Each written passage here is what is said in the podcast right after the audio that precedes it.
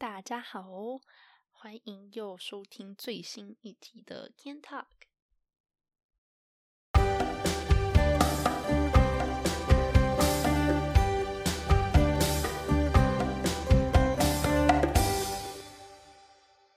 又到了一年的结尾了啊、那以往呢，一到年末的重头戏，除了圣诞节这个大节日之外呢，我想另外一个也很重要的活动就是跨年了。那台湾要过农历新年前的时候，公司不是总是会有尾牙吗？跟春酒。那加拿大的公司呢，在圣诞节跟跨年的前后呢，通常也会有类似的年末 party 啦。所以呢，今天就要来跟各位分享以前我嗯在温哥华、在蒙特楼还有在多伦多的时候的年末总是会有哪些活动，今天就要一并分享给大家知道喽。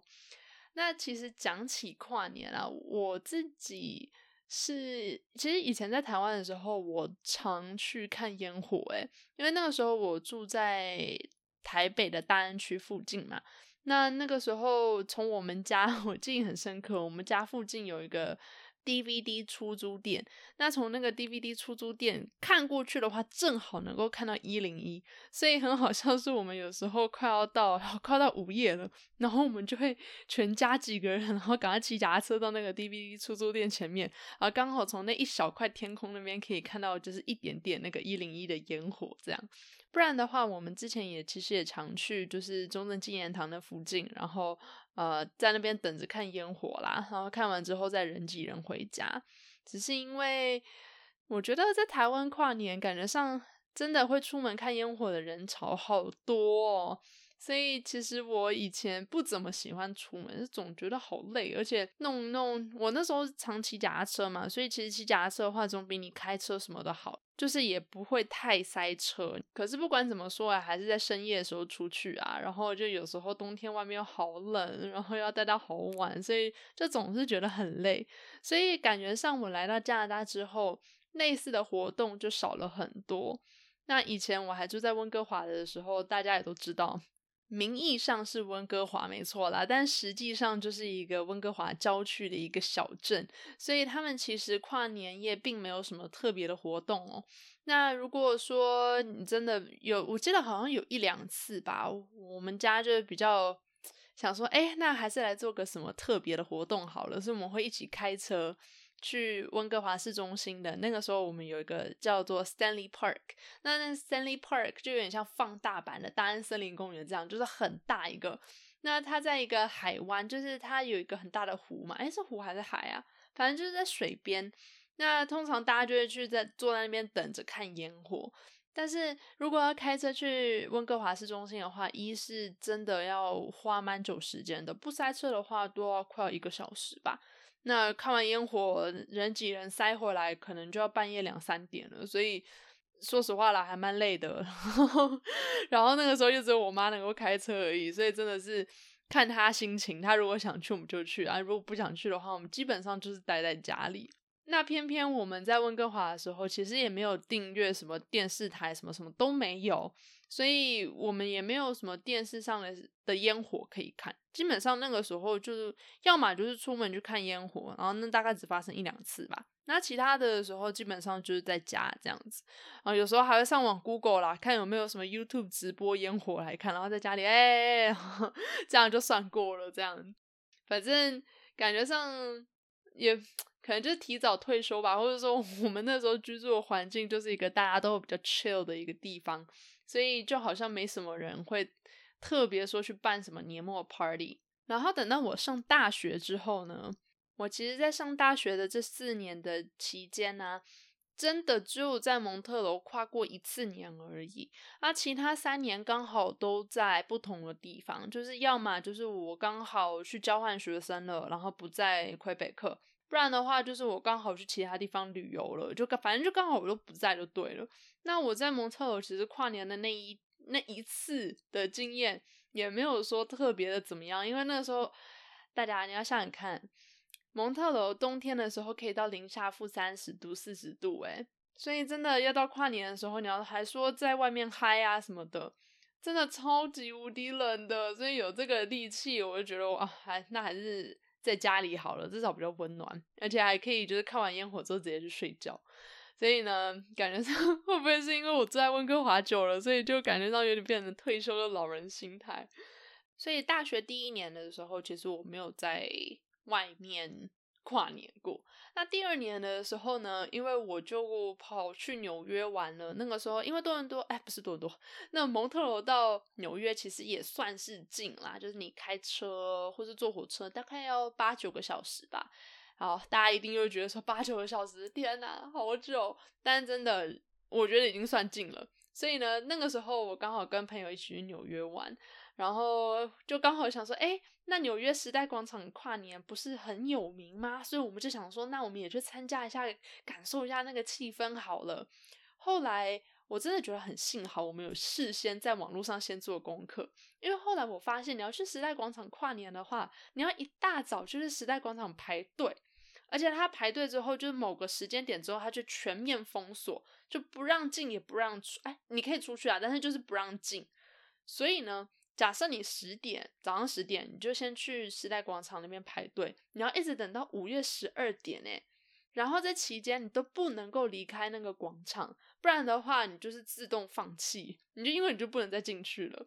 所以我看过好多网络上面的人说什么哦，我都包尿布去去等之类的。然后我想说哇天啊，这有点太夸张了吧？因为中间你都一步都不能离开，而且还不能去上厕所，我觉得实在是太痛苦了。所以想说好吧，那还是算了好了。而且加上说你要等一整天站在那边十几个小时，我觉得实在是太夸张了。我就想说哎。难得都来纽约了，还是趁这个时间去其他地方观光好了。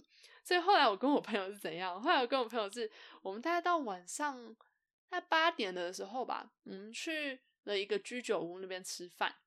然后那个居酒屋其实人还蛮多的，但是因为 我们想说，就尽量在个居酒屋里面待到越晚越好，不然的话出去外面等真的很冷嘛。然后不想要站在冷风里面等跨年，那时候才八点多诶，所以还有四个多小时。所以那一餐我们吃的超慢。通常居酒屋的东西不是都是分量不多嘛？你可能一次点就几样小菜，然后点个酒什么的，一起来吃这样子。我们那时候不是，我们是一道一道的慢慢点。然后吃完一道之后，然后吃超慢，然后就跟他说：“嗯，这个吗？我们可以再点一下这个吗？”所以我觉得那时候的店员应该很讨厌我们，可能真的没办法，不然的话出去外面等实在是太冷了。但是后来，因为你也没有办法吃四个小时嘛，然后加上外面还有人在排队，所以说实话，我们吃了几道之后也觉得有点不好意思，所以我们就赶快就走了。那走了之后，我们就在附近一个星巴克里面，我们就点一杯咖啡，然后坐在里面等。可能那家星巴克也只开到好像十一点，还十点还十一点的样子，所以接下来我们在街上就是 漫无目的的漫游，就乱走。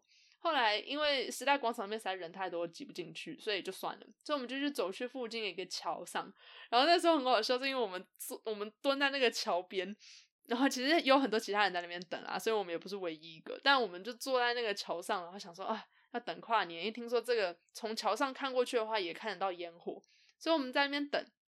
后来终于听到远方，就是可能时代广场那边传来了，大家很很兴奋，就快要倒数的时候了。所以就大家就是在桥上等待跨年的其他人啊，也都很兴奋，就站起来，然后拿手机录影啊什么的，然后大家就想一起倒数。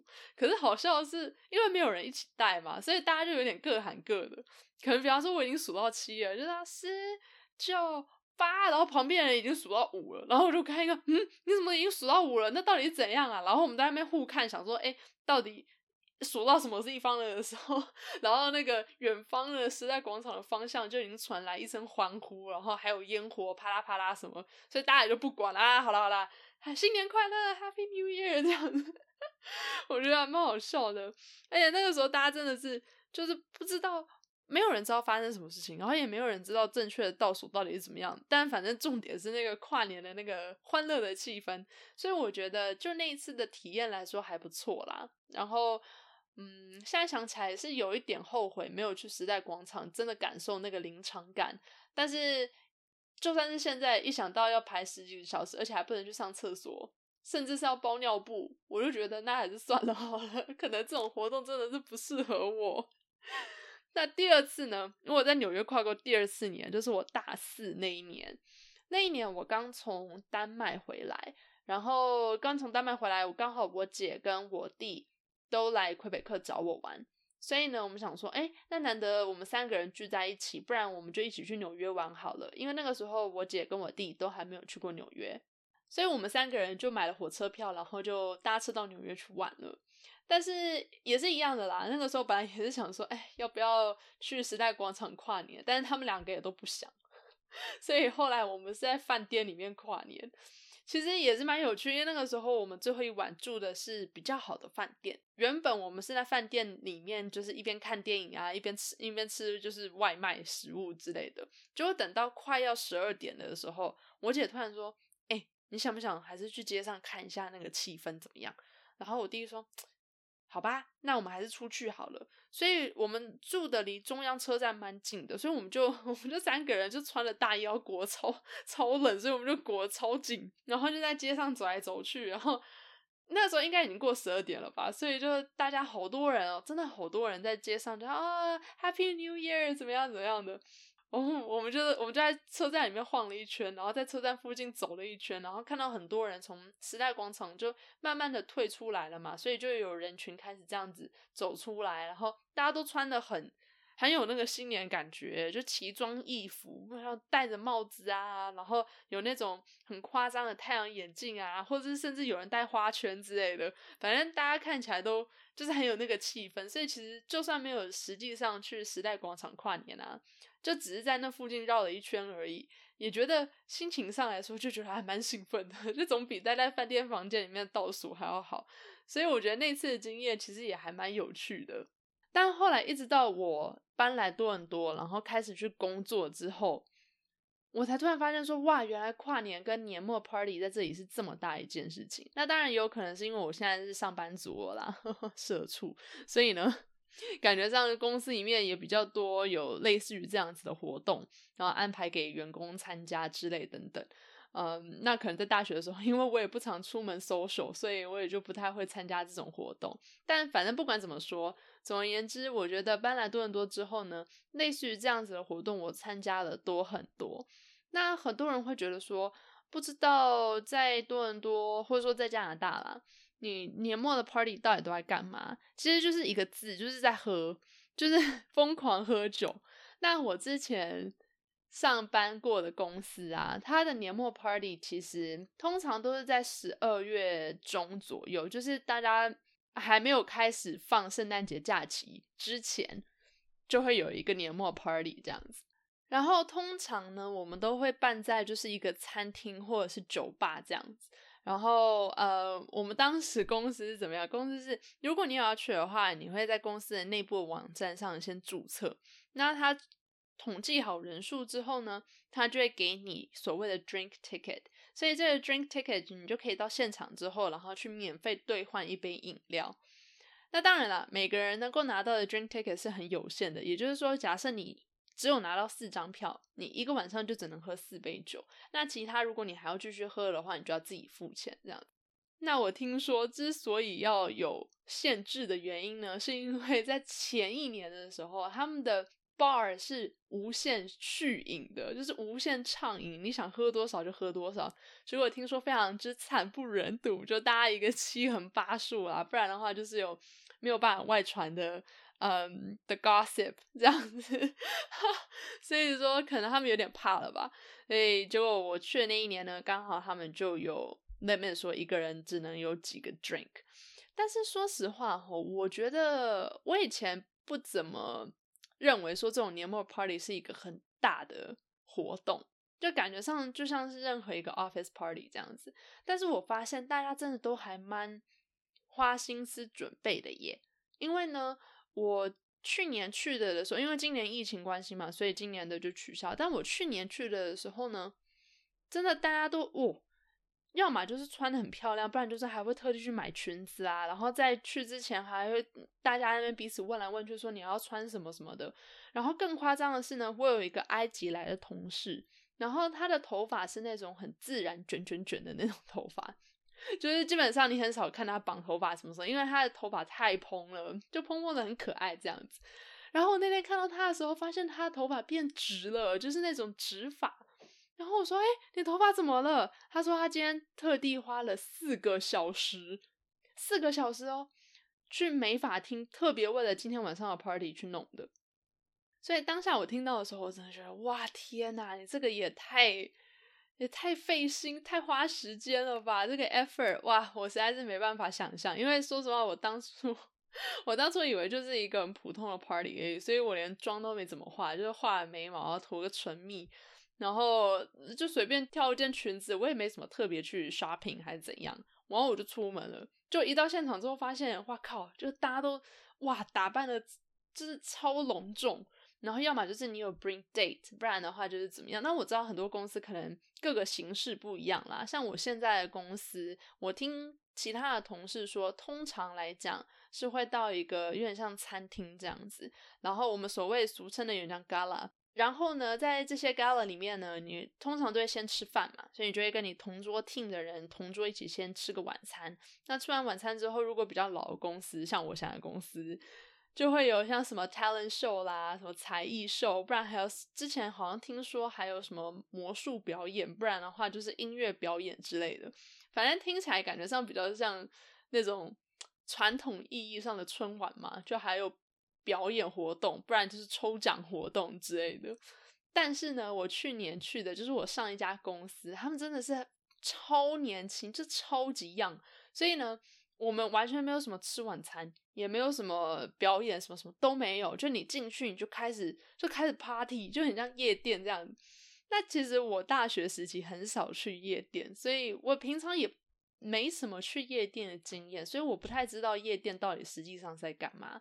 但是我自从去了去年的 office party 之后，我就知道了，原来夜店大家是这么嗨，而且真的很吵。就我们还有专门请一个 DJ 来，那你就可以想象，就是说一个舞厅，然后加还有一个 bar，那它其实是有食物啦，就是时不时会有人端着食物在那边走来走去什么的。但我看大家好像都没什么特别在吃东西，就不是那种坐下来正式用餐的感觉，不是说真的一个 meal，而是说比较像是那种 snack。就是那种 bar food，所以呢，呃，感觉上那个氛围跟我想象中的很不一样。因为以前我在台湾的时候啊，我从我妈就是我爸妈工作的那个场合上听来的感觉上，好像都是一些比较正式的场合，就不会说哦大家一起开趴怎么样，而是说是一个还是算还是算是一个正式，然后你要应酬。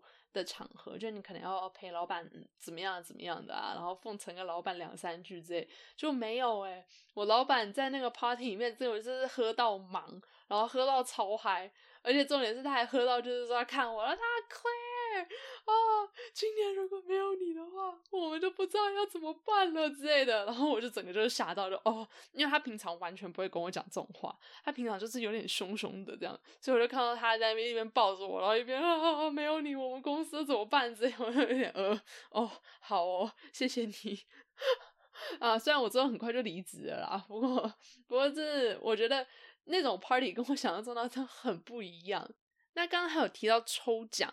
其实我我上一个公司就是这个比较样的公司，也没有所谓的这些抽奖活动什么。但我现在这个公司有。那刚刚有说过嘛，因为疫情的关系，所以其实今年也不太能，也不太能说真的有怎么样大家一起聚会的活动。所以今年的抽奖呢是线上的。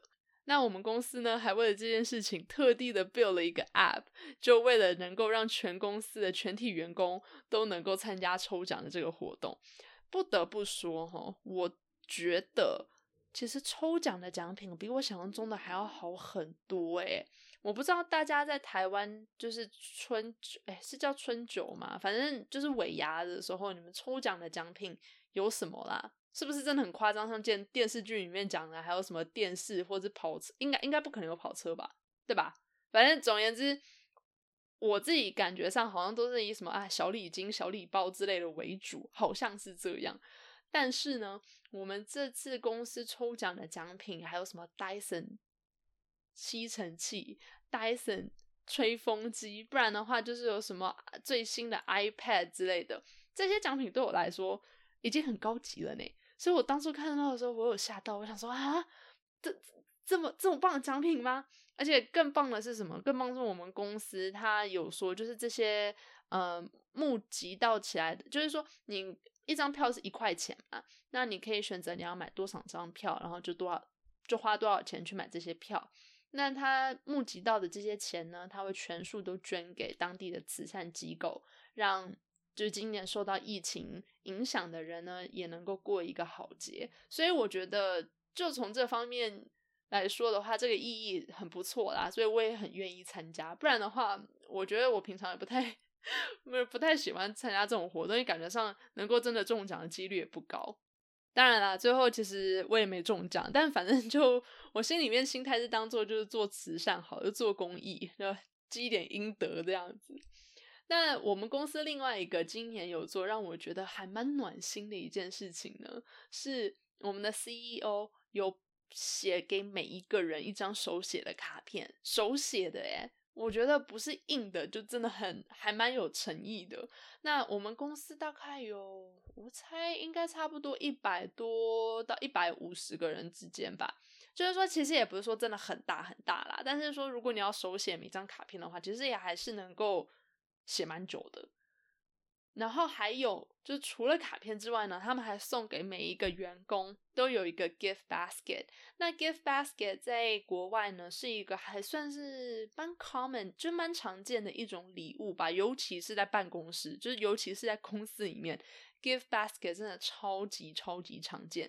那通常你都是在年末，就是大概在圣诞节前后的时候，会送给。同事，或是老板，或是或是你的 team 怎么样怎么样，反正就是你办公室里面的同事一个 gift basket。那这些 gift basket 呢，呃，其实还蛮多种类的啦。那最常见的就是里面有一些像是什么巧克力啦、起司啦，或是酒之类的东西。我这一次收到的 gift basket 呢，超级大，它里面有两盒饼干，一盒爆米花，然后三四包巧克力，一盒乳酪。然后还有其他数不尽的一些小东西，就是像是什么黑巧克力啦、果干啦之类的东西啦。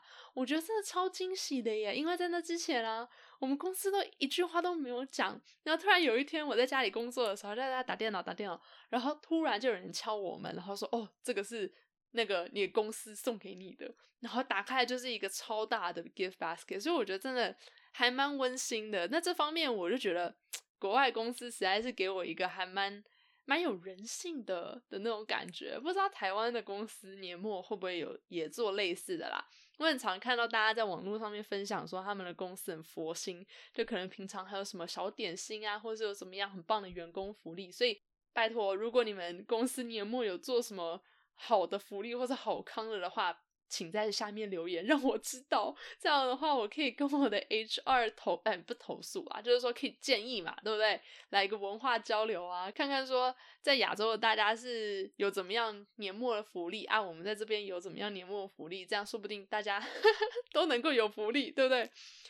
但是呢，其实讲到这一点，就讲到福利了的话，我觉得一个蛮可惜的东西是。大家在台湾的话，尾牙的话，不是会有那个年终奖金吗？那通常年终奖金，我听说啦，吼，我也不知道是不是，应该不是每家公司都这样，但至少可以领几个月薪水吧，年终，可能好像三个月到六个月好像都有，是不是？我也不是很清楚。反正如果我讲错，或者是有什么讲的不对的地方的话，麻烦留言让我知道一下，因为 我也没有在台湾工作过，所以不是很清楚台湾的状况。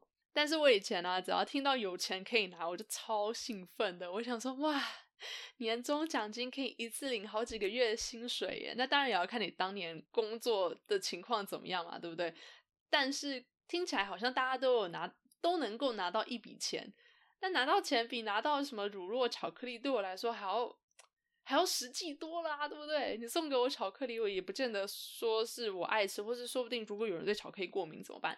所以给钱果然是最最实际的，但是其实国外的公司并没有年终奖金的制度，诶，我觉得这个真的还蛮可惜的。而且我一开始知道的时候觉得好失望哦，就我也很想要收到奖金跟钱，可是就是没有。就这一点来说，我还蛮羡慕台湾的尾牙的，因为可能也不是每个人都喜欢去吃尾牙吧，但是感觉上如果是尾牙的话，通常都是在还不错，就是档次也不会太低的餐厅，免费吃一顿好吃的。而且还有年终奖金可以拿，我觉得听起来就超棒的。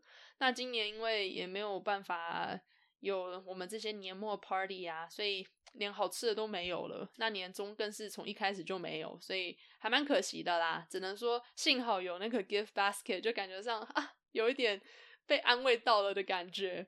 而且也算是公司的一点小心意啦，至少我自己收到的时候是真的觉得蛮惊喜的。可能也是因为 以前在台湾的时候没有听说过有这些 gift basket 吧，或者甚至说觉得我这种基层员工这种小咖，虽然又送，应该也不是送我，所以收到的时候还是觉得还蛮还蛮暖心的。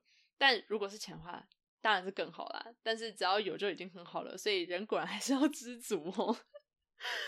啊，对啊，所以讲到今年的年末 party，我们公司很奇怪，因为通常其他公司都是在大概我刚刚有说嘛，大概在圣诞节前一个礼拜或两个礼拜的时候，就大概在十二月中左右的时候会办。但我们公司不知道为什么，我们公司是大概要到明年的一月底的时候才要办。我也不知道是因为是今年是被疫情影响到所以这样，还是说每年其实差不多都在这个时候。但总而言之，今年的年末 party 一是它会变成是线上的嘛，然后二是要怎么样让大家都参与，就变成一个还我自己觉得好像还蛮 tricky 的一个问题。那因为刚好我今年 我自愿参加，要参加我们公司的那个呃 party 的规划跟计划，所以呢也多多少少能够看到一些幕后的工程啦，还有就是说有什么样的活动之类的。基本上也是不太三句不离才艺秀，我觉得。但是感觉上，因为今年你说真的说你要在电脑前面，然后什么表演才艺给全公司的人看，我看应该也是不太可能哦。所以呢，感觉上我们今年的主题应该会变成说是一个比较线上一起玩游戏的感觉吧。我也不知道其他公司怎么做的，所以。呃，说实话，我也有 Google 过，看其他公司是做是怎么做线上 party 的。因为对于大多数的公司来说，要在线上办这种全公司参与的活动，应该也算是一大难题吧。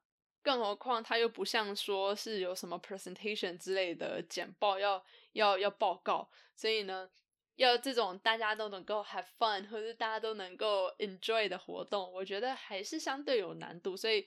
等到明年一月底，我们公司办完活动之后，到底结果如何，就容我到时候再来跟大家报告好了。那总而言之，其实呃，年末 party 差不多就是这样子啦。我觉得，虽然说每个公司的主题跟文化或是氛围都不太一样，但就我个人到目前为止的经验来说，我觉得我参加的这两个公司的那种。氛围真的是完全不一样。上一个公司就是好像大家都还没夜店 party 这样，然后喝超凶，真的，我这哇，我真的这辈子从来没有喝过那么多酒，我觉得。但是呢，今年的这个公司感觉上又是走一个比较传统路线、安全保守路线的感觉。呃，那到底实际上情况会怎么样，就容实际发生了之后再跟大家做报告。好啦，那总而言之呢，呃，我知道我的生活不见得说是很有趣啦。那可能其他人有去过 哪里，然后参加过很 crazy、很疯狂、很好玩的跨年活动，是我没有去参加过的。那如果有这样子的经验的话，拜托拜托，也多多分享给我，让我知道一下大家平常是怎么样跨年的呢？虽然说我的经验不是那种很。典型或是很 typical 跑去大家哪里 party 啊、夜店啊、狂欢啊之类的啦。虽然说不是这样子，但是呢，呃，这就是真实的状况。所以呢，我也不好说去骗大家说哦，我去做怎么样很好玩的事情，就真的没有啦。我觉得大多数的时候就觉得好累、好懒哦，然后外面又冷，所以待在家里的时间真的是比较多一点。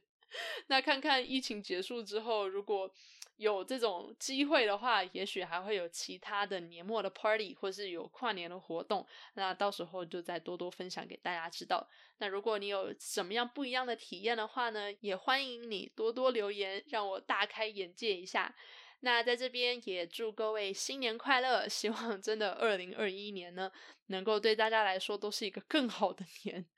那么再次祝大家新年快乐，然后二零二一希望大家保持身体健康，心情愉快，心想事成。谢谢你这一集的收听，我们二零二一见喽，拜拜。